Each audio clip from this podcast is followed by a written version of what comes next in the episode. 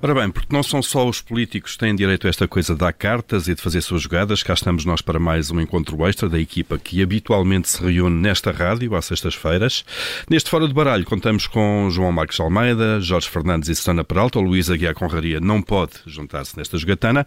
Uh, Bem-vindos todos, mais uma vez. Esta casa aqui é vossa, basicamente, não é? Eu estou aqui por empréstimo, vamos ver se não baralho aqui com, com, com o baralho, eh, de alguma maneira. Hoje falamos do almoço entre Luís Montenegro e Rui Rocha, mas antes vamos ainda aqui ao caso Galamba e à polémica intervenção do SIS neste, neste, neste caso todo. Uh, Susana Peralta, começando por ti, uh, tens aí um joker para dar? Tenho. Uh, olá, bom dia, Paulo. Muito bem-vindo ao Fora do Baralhas. Obrigado. Ficas muito bem connosco aqui do lado de fora. Muito obrigado. Uh, não, eu tenho um joker de ouros para dar a Frederico Pinheiro, que no fundo, joker porquê? Porque é aqui a carta que pode vir a resolver o jogo de uma certa maneira, não é? Porque reparem que ele tem sido o grande ausente desta história. Uh, nós o que sabemos é que saiu na, na. Por isso, a primeira notícia que fala de Frederico Pinheiro, eu recordo, foi uh, quando sai a notícia a dizer uh, tá, adjunto de Galamba que esteve em reunião secreta exonerado por comportamentos incompatíveis com deveres, portanto Logo nessa altura parecia haver aqui uma espécie de, de designação, vamos dizer, de um bode expiatório uh, para, para agora uh, exoneramos aqui o membro do gabinete e vamos fazer de conta que foi ele o responsável por isto ideia, tudo, o claro. responsável por isto tudo, estas reuniões, estas trapalhadas todas. Uh, e, e, depois disso, o que nós sabemos é que Frederico Pinheiro, por alguma razão, quis ter acesso à informação que havia naquele computador. Claro que podem ter sido mensagens pessoais, vamos lá ver, toda a gente Hoje em dia, mal ou bem, não faço ideia, usa os computadores de trabalho também como instrumentos pessoais, com, com muita coisa, e portanto pode ter sido isso. Está lá quase a nossa vida toda, não é? Está lá quase a nossa vida toda, e portanto, obviamente que Frederico Pinheiro. Os seus computadores pessoais estão até ligados ao nosso próprio telemóvel e, aliás, Frederico Pinheiro tinha também um telemóvel de serviço, provavelmente teria outro pessoal, não sabemos. Portanto, Pode ter sido isso, ele pode lá ter ido buscar as fotografias do último fim de semana em família, mas também pode não ter sido, não é? E, uh, uh, digamos, toda a polémica que se, que se uh, gera em torno deste computador indicia que havia preocupações de, de Frederico Pinheiro ter acesso à informação que aparentemente só foi classificada, segundo as notícias que têm vindo a público, por iniciativa ou por sugestão do próprio Frederico Pinheiro e já depois de aquela informação ter sido pedida pela Comissão Parlamentar de Inquérito. Um, pronto, o que nós também sabemos de Frederico Pinheiro é que, para, para, repetir, por alguma razão ele quis ter acesso a este computador a tempo de tirar de lá coisas que nós não sabemos o que eram.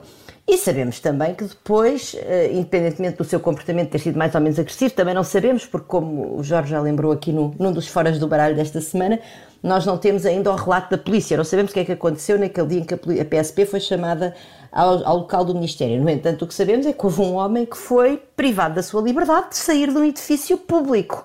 Uh, e, portanto, algum dia, certamente, Frederico Pinheiro vai vir a público e vai ter aqui um joker de ouros que pode, que pode baralhar as cartas, não é? E ele, neste momento, tem, tem uma boa mão, seguramente, não é?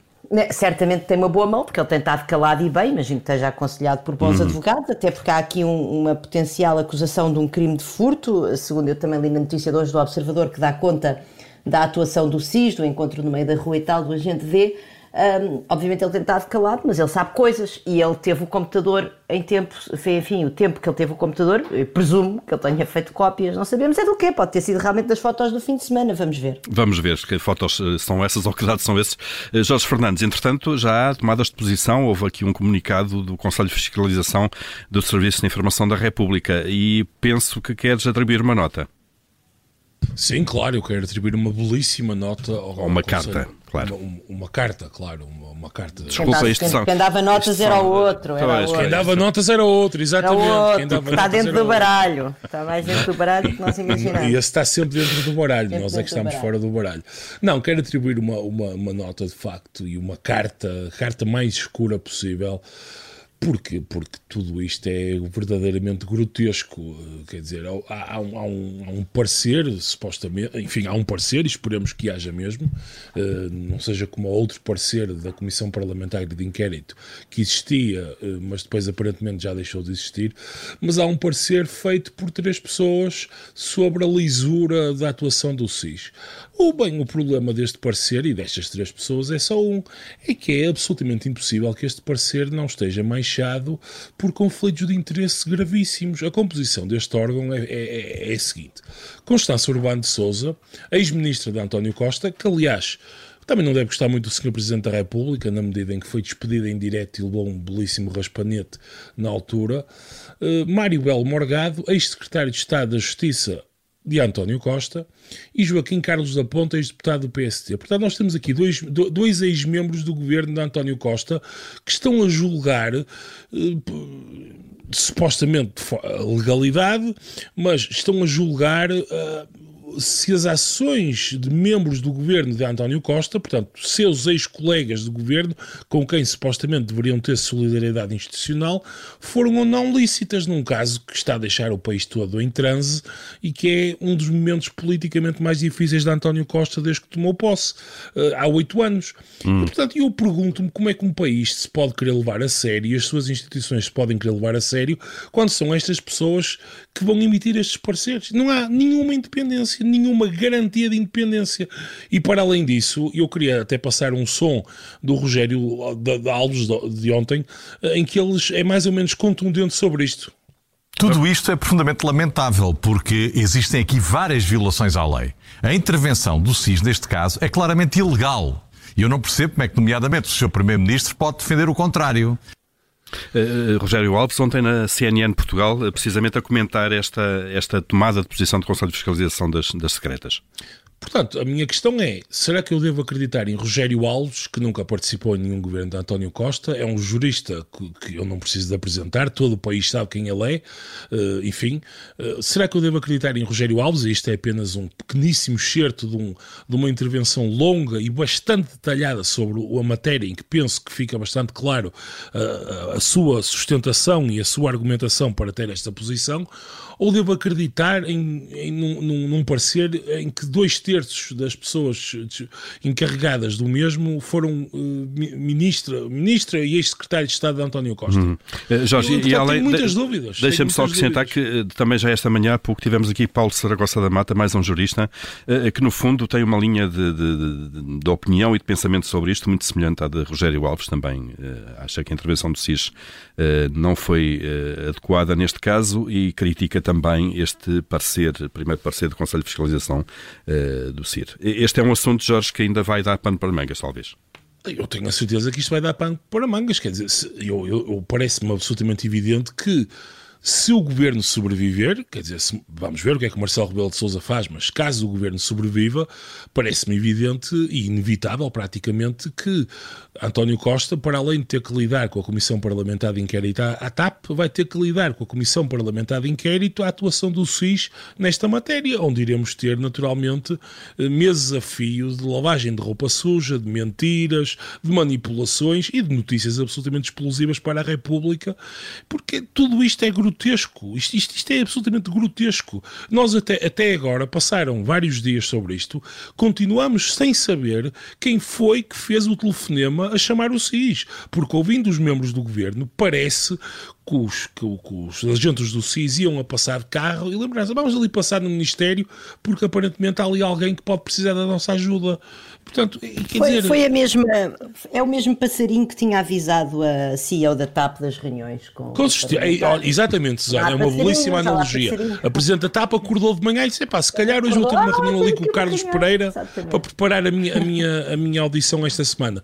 Portanto, eu não consigo entender. Só, só é nos filmes é que os agentes secretos aparecem à hora quando certa, no sítio certo, quando são necessários, não é? Claro. Exatamente, é... quer dizer, deixa-me só concluir para dizer o seguinte: que é, eh, eu, eu, eu eu às vezes fico espantado como é que nós, em Portugal, chegamos a este ponto de degradação da vida pública. Uh, e, e, e custa-me até assistir à maneira como muito, a claque do PS, porque isto neste momento está, então, o país está dividido claramente em claques, há uma claque a favor de António Costa e outra contra, mas a claque do PS está a dizer, está, está no fundo a, a dizer que António Costa é um grande político. Há, há, uma, há, há, um livro que saiu há uns anos de uns cientistas políticos americanos uh, que o chamado How Democracies Die em que, eles, em que eles falam de um conceito que é uma coisa, enfim, eu vou ter que falar inglês aqui só para clarificar aqui, que é uma coisa chamada Institutional Forbearance, que significa mais ou menos o seguinte: há poderes que se podem que se têm em democracia e que podem ser exercidos, mas que os, um agente político responsável pode muitas vezes restringir-se à sua utilização em bem, no, para o bem da democracia. E, portanto, este uhum. fim pé que, que, que António Costa fez com João Galamba é evidente que António Costa tem o poder de escolher quem são os seus ministros. É legítimo, não é? E claro é legítimo, o que é evidente. Mas pode é ser desadequado, claro. Mas é desadequado porque aumenta a polarização, aumenta. A, a, António Costa e o Partido Socialista estão muito preocupados, aumenta a fogueira do populismo, aumenta a fogueira do Chega, que só causa divisões no país e, portanto, isto não, não, não aconselha a ninguém. Muito bem. Uh, João Marcos Almeida, uh, ontem foi um dia cheio também uh, de idas ao restaurante, não só à noite de Marcelo, que acabou congelado, mas antes disso houve um almoço entre Luís Montenegro e Rui Rocha e tu queres dar uma carta a esse almoço. Quero. Bom dia, Paulo, antes de mais, yeah. e bem-vindo também. quero dar uma carta de copas ao a, Montenegro e a Rui Rocha. Acho que é muito bom uh, eles, eles conversarem. Uh, eu gostei também das Con Conversarem e, e, e, no fundo, dizer ao país que estão a conversar, não é? Avisar os jornalistas, basicamente. Estão a conversar, claro. como Rui Rocha depois disse, e, e bem, julgo eu, na entrevista que deu à SIC Notícias à noite, que estão a conversar, mas mais não estão a conversar sobre. Uh, qualquer coisa. Estão a conversar sobre a preparação de uma alternativa ao atual governo, o que é fundamental. Uh, ficaram de continuar a conversar, vão continuar a conversar. É claro que a Iniciativa Liberal e o PSD vão concorrer sozinhos às eleições, portanto não haverá coligação pré-eleitoral, o que eu acho bem. Os partidos devem ver que apoio é que têm dos portugueses em eleições e não faria sentido nenhum, sobretudo para a Iniciativa Liberal, um partido novo, fazer uma coligação pré-eleitoral. A Iniciativa Liberal tem que dar provas de vida e, e portanto, acho que é uma boa decisão. Embora, eh, Mas é João, embora seja menos eficiente em termos eleitorais, na conversão de votos para mandatos, não é?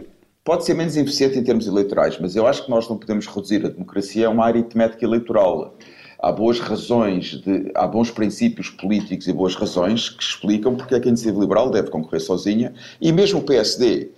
O que, o que para mim é importante é dois partidos estarem a conversar, estarem a procurar construir uma plataforma comum do governo e, e serem uma alternativa ao atual governo, que manifestamente o país necessita de uma alternativa ao atual governo. Nós, neste momento, temos um governo de destruição nacional, que vai continuar a destruir o país. Uh, ninguém, não vale a pena ter qualquer ilusão. E esta história, o Jorge estava a falar da claque socialista, a claque socialista ficar contente por António Costa manter Galamba, isso faz-me lembrar, era como se a claque de um clube de futebol ficasse contente por manter o pior jogador em campo que acabou de marcar dois gols na própria baliza. É uma coisa extraordinária. Mas, enfim, a claque socialista lá saberá, lá saberá o que gosta e o que pensa. Eu não faço parte da claque socialista, graças a Deus, nunca fiz nem nunca farei.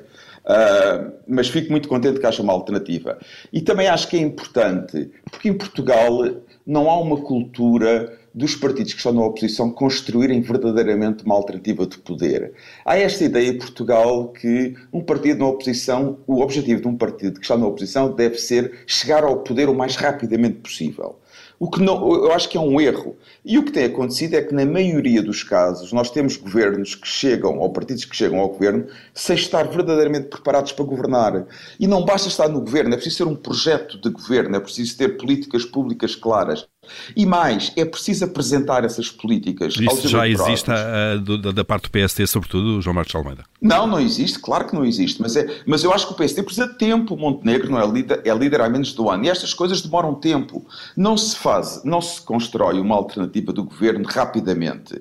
Tem, é preciso tempo para fazer. E eu acho que o PSD precisa de tempo, tem que construir e, e começar a construí-la, mas tem que ser bem construída e, sobretudo, tem que ser bem apresentada, porque os governos precisam ter um mandato forte do eleitorado para depois poder fazer reformas e aplicar as suas políticas públicas. E esses mandatos fortes só resultam se houver uma alternativa absolutamente clara e bem apresentada e bem discutida com os portugueses. E eu acho, e aqui faço um elogio à Iniciativa Liberal, a Iniciativa Liberal é um partido que tem mostrado preocupação com substância, com a substância em relação a certas políticas eu concordo com muitas delas, com outras discordo, mas é o que é, quer hum. dizer, não sou uma iniciativa liberal, não tenho que concordar com tudo, mas pelo menos eles valorizam a substância das políticas e acho que a iniciativa liberal pode ajudar o PSD também a preparar um conjunto de políticas que sirvam de alternativa ao atual governo e de um programa de governo para os próximos anos, quando houver eleições. Não sabemos quando é que haverá eleições, Muito eu bem. acho que não vai haver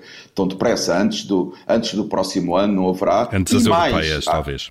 Não haverá. Desculpe? Antes das europeias, não haverá. Sim. Não mais, Paulo, eu acho que eu acho que o governo devia ficar até 2006, até 2026. Os mandatos são para serem cumpridos. Devem ficar até ao fim. Isto não pode ser um governo de repente acha que não, que está farto de governar, ou que está cansado de governar e vai-se embora. Quer dizer, não é assim que a democracia funciona. Portanto, Deveriam ficar até ao fim e até 2026 o PSD, com a iniciativa liberal, deviam construir uma alternativa, obviamente não pode ser um programa de governo porque vão concorrer a eleições separadas, mas deviam construir uma alternativa. Acho que é assim que a democracia deve funcionar. E muito mais importante do que o PSD chegar depressa ao governo ou haver eleições antecipadas, é o PSD chegar ao governo bem preparado para governar e, e, com aliados, porque o PSD sozinho será muito difícil ter maioria absoluta, e com aliados que também estarão bem preparados para governar. Muito bem. Eu queria ainda fazer um último ponto muito rápido, Paulo, se puder. É sobre este assunto ainda, João? É sobre este assunto. É sobre este então, assunto. força. Eu não, não conhecia, nem conheço bem uh, Rui Rocha. Uh, gostei, a entrevista que ele deu ontem assim, que foi a primeira que eu vi com atenção e cuidado. Gostei do que ele disse, gostei da entrevista que ele deu, pareceu uma pessoa credível, sensata, corajosa, bem articulado. E depois há um ponto que eu gosto.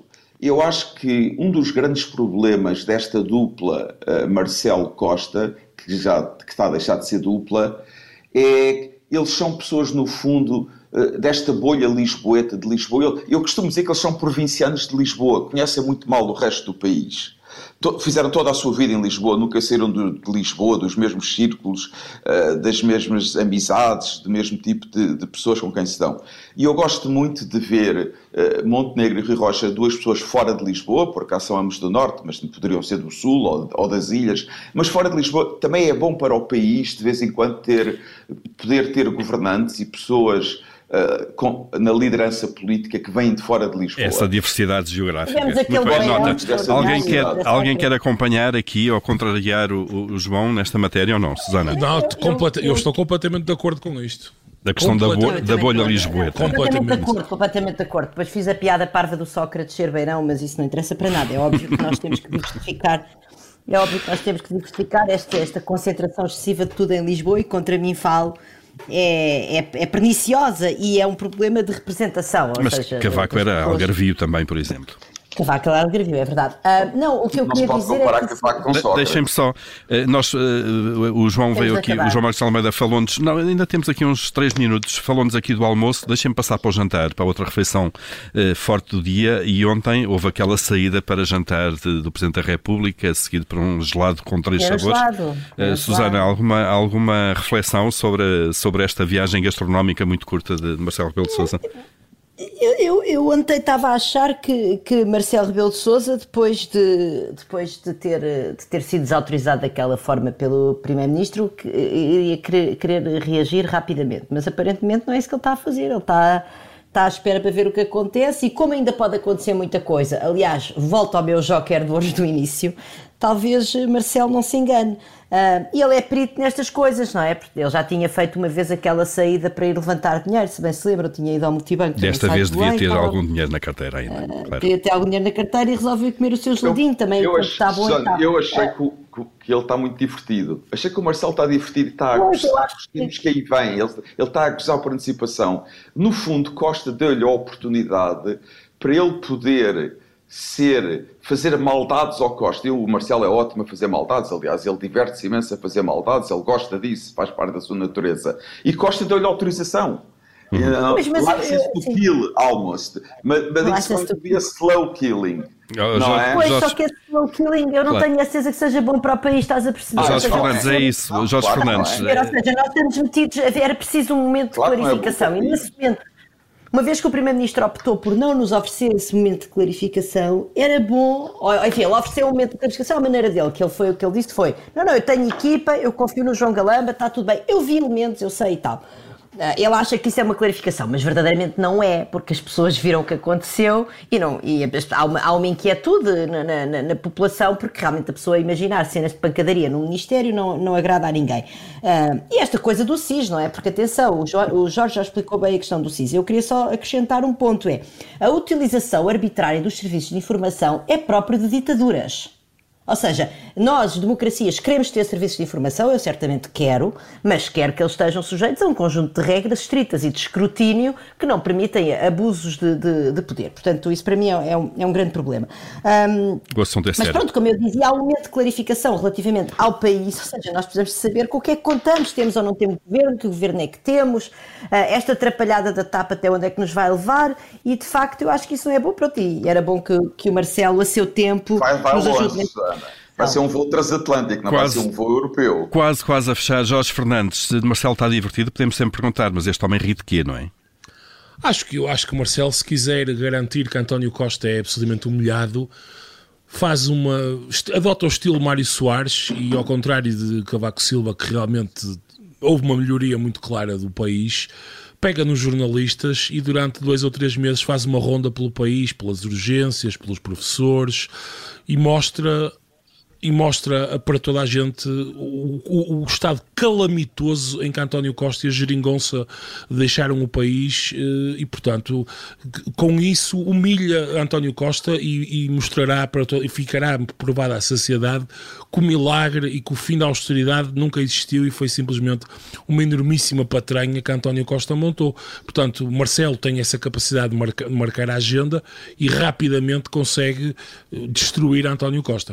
Muito bem, serão certamente julgadas os próximos capítulos. João Marcos Almeida, Jorge Fernandes, Susana Peralta, foi um gosto estar aqui a distribuir jogo convosco. Amanhã cá estarão na sessão regular eh, do Fora do Baralho eh, para continuarem a olhar para todos estes casos que estão ainda a desenrolar-se. Bom dia e obrigado. Obrigada, Paulo. Obrigado.